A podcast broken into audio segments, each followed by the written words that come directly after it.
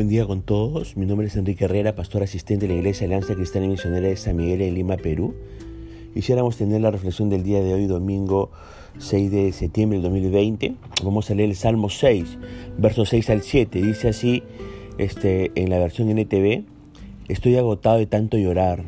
Toda la noche inundo mi cama con llanto. La empapo con mis lágrimas, el dolor me nubla la vista. Tengo los ojos gastados a causa de todos mis enemigos. Al momento de redactar el Salmo 6, David estaba enfrentando varias situaciones difíciles. ¿Cuáles eran esas situaciones difíciles? Estaba enfermo. David no menciona cuál era la enfermedad que estaba sufriendo, pero podemos notar dos detalles importantes. Es una enfermedad bastante seria. Sabemos eso porque afirma en el verso 2, mis huesos se estremecen. Eso indica que todo su cuerpo estaba descompuesto. Tan seria era la enfermedad que David percibía que su vida estaba en peligro, como dice el verso 5.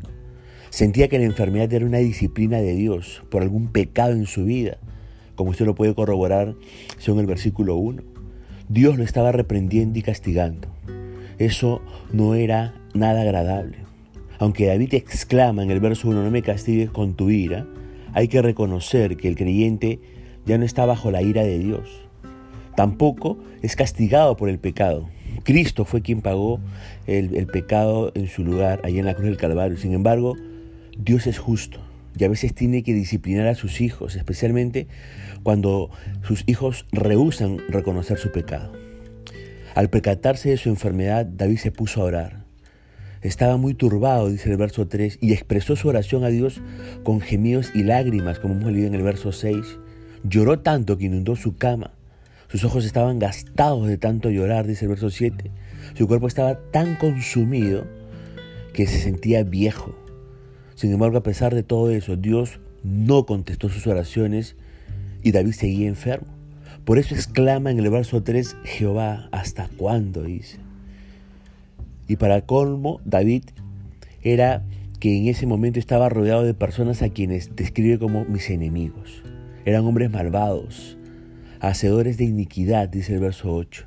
Ellos estaban fastidiando a David, seguramente dando a entender que Dios no lo iba a ayudar. Por eso David los cataloga como mis angustiadores en el verso 7. Ahora, acá hay una aplicación que usted y yo podemos este, rescatar. Dios nos ama, sí, promete cuidarnos, sí, pero si damos lugar al pecado en nuestras vidas, entonces podemos experimentar la disciplina de Dios. Hasta que no nos arrepintamos de nuestros pecados, no podremos esperar que Dios escuche nuestras oraciones. Ahora, cuando pasamos nosotros momentos difíciles en la vida cristiana, es importante saber cómo reaccionar. Y vamos a ver en el ejemplo de David este, lo que estaba él enfrentando. En ese momento David hizo dos cosas que todo creyente debe hacer en circunstancias semejantes. Dice que clamó a Dios. Aunque ya había orado, David se dispuso a seguir orando. Todo el Salmo da testimonio de ello. Es la oración de un creyente sufriendo la disciplina de Dios, pero insistiendo en confiar en Él y clamar hasta que Dios lo escuche. David aprendió la importancia de la perseverancia en medio de la oración. Pero ¿qué pide a Dios? Tres cosas pide. Primera cosa que pide David, misericordia, dice el verso 2 y el verso 4. La misericordia, ¿sabe qué? Indica la actitud de una persona que se inclina, literal o metafóricamente, para atender las necesidades de una persona inferior. David reconoce que no merece la ayuda de Dios, pero apela a su compasión y misericordia. Y el término misericordia en, en, hebreo, ahí en el versículo 4, significa el amor leal, que está relacionada con el pacto. Y en este verso David pide a Dios que lo sane y sustenta su pedido no sobre la base de su fidelidad a Dios, sino sobre la base de la fidelidad de Dios hacia Él. Por eso dice en el verso 4, sálvame por tu misericordia. Una segunda cosa que pide David es sanidad, ahí en el verso 2. Estando enfermo, David suplica a Dios por la sanidad que necesita. Y David aprendió que Dios es el que nos aflige, pero también el que nos sana. Por eso apelamos a su sanidad. Y una tercera cosa que pide David es salvación de la muerte en el verso 4. Como la situación de David era tan crítica, él también pide a Dios que lo salve de la muerte. Y David habla del Seol. El Seol es el lugar de los muertos, que aquí en este salmo es sinónimo de sepulcro. y habla del Seol como un lugar donde el ser humano se vuelve inactivo. Un cadáver, entre comillas, dice David, no se acordará de Dios, tampoco podrá alabarlo. Por lo tanto, David dice, no me dejes llegar a ese estado, sálvame mientras haya esperanza.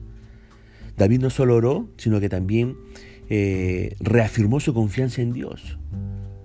Cuando estamos pasando por problemas, lo más difícil es sentir que Dios nos está escuchando nuestras oraciones. Felizmente David no tuvo ese problema. En su tiempo de comunión con Dios, sintió que Dios sí había escuchado su oración. Y notemos la manera en que expresa esta confianza, y esta confianza y esta seguridad. En el verso 8 dice, Jehová ha oído la voz de mi lloro. Cuando estamos en problemas, muchas veces derramamos lágrimas delante del Señor. Y déjeme decirle que Dios no se incomoda por ello. Más bien se alegra de que seamos honestos con Él. Las lágrimas son el lenguaje elocuente de la congoja. Es un idioma universal. Qué hermoso saber que cuando no tenemos palabras que decir, Dios entiende el lenguaje del llanto. Las lágrimas, sumadas a nuestras palabras, suenan fuerte ante los oídos del Señor. David sabía eso y tal conocimiento lo consoló en ese, en ese tiempo difícil de su vida pero también demuestra David confianza y seguridad cuando dice en el verso 9, Jehová ha oído mi ruego. Entre sus lágrimas, David pudo expresar palabras, palabras de súplica. Logró expresar sus necesidades ante Dios y sabía que Dios lo había escuchado. Qué gran aliento para todo hijo de Dios saber que nuestra súplica llegó a los oídos del Señor. El Señor Jesús, déjeme decirle, también experimentó eso en Juan capítulo 11. Pero en tercer lugar, ¿cómo demuestra David confianza y seguridad? Ahí en el verso 9 él, dice, ha recibido Jehová mi oración. Y en esta tercera expresión de confianza, David indica que Dios no solo había oído, sino también recibió su oración. Una cosa es saber que alguien ha escuchado lo que pedimos. Otra cosa muy diferente es saber que esa persona ha tomado en serio nuestro pedido. Lo ha recibido en su mente y corazón. Y David se alegra por ello. Decir que Dios había recibido su petición era sinónimo de decir que Dios iba a contestar su oración. Yo le pregunto, ¿experimentamos esta clase de confianza cuando pedimos cosas de Dios? Espero que sí. Ahora, David no solamente clamó, sino también confió que Dios iba a actuar a su favor, cosa que resultaría en la vergüenza de sus enemigos, tapando su boca, como dice el versículo, el versículo 10. Este es el resultado de saber que Dios había recibido su oración. David estaba seguro que iba a tratar con sus enemigos. Y David tuvo una triple confianza. ¿En qué confiaba este David? Que sus enemigos serían avergonzados.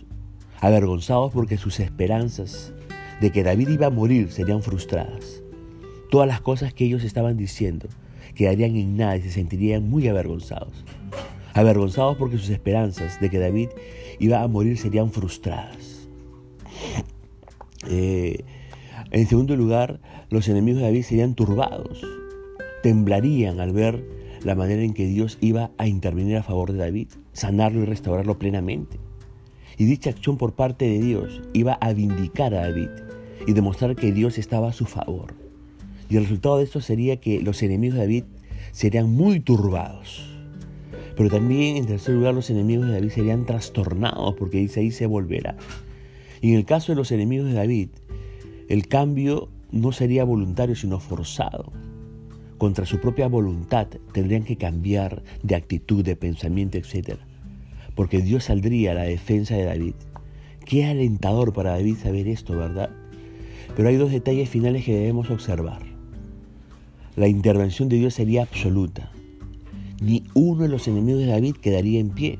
El verso 10 dice, se avergonzarán y, serán turba y se turbarán mucho todos mis enemigos. Mire, la intervención de Dios sería rápida. Por eso el verso 10 dice, se volverán y serán avergonzados de repente. Y esa expresión de repente significa literalmente, van a ser avergonzados en un abrir y cerrar de ojos. En este salmo, David está hablando de lo que va a pasar con sus enemigos. Pero proféticamente, déjeme decir, el Salmo 6 describe lo que pasará con los enemigos del Hijo de David, pero también los enemigos del Señor Jesucristo en el futuro. Ahora, por eso quiero decirle que cuando estamos pasando por momentos difíciles, nuestro deseo es ser liberados de las circunstancias o personas que nos están afligiendo. Lamentablemente, muchas veces pedimos esto a Dios por razones egoístas. Nosotros no queremos sufrir. Sin embargo, consideremos la motivación de David. ¿Por qué quería que Dios lo sanara? ¿Se ha puesto a pensar? Mire, David quería que Dios lo sanara en primer lugar para poder alabar a Dios, dice el verso 5. De perder su vida, David no podrá seguir alabando a Dios en este mundo. Y este pensamiento lo afligía. Por lo tanto, pidió a Dios su intervención para que David tuviera la dicha de seguir alabando a Dios. ¿Sabe qué refleja eso? Que David no vivía para sí mismo, vivía para Dios. Pero ¿por qué quería David ser sanado por el Señor? En segundo lugar, para glorificar a Dios ante sus enemigos, como dice el verso 10. Lo, lo importante para David no era que sus enemigos sean avergonzados delante de él, sino que sus enemigos sean avergonzados delante de Dios. David quería que Dios fuese honrado en su salvación. Esa era su motivación, hermano. Y esa también tiene que ser nuestra motivación. No pensar en nosotros en medio de la aflicción y de las pruebas. En medio de la aflicción y las pruebas es pensar en Dios, en que Él sea glorificado a través de las circunstancias que nosotros estamos pasando y viviendo. Así que que este salmo pueda animar su corazón en medio de las pruebas que usted pueda enfrentar. Solamente quiero terminar esta reflexión haciendo un pequeño anuncio.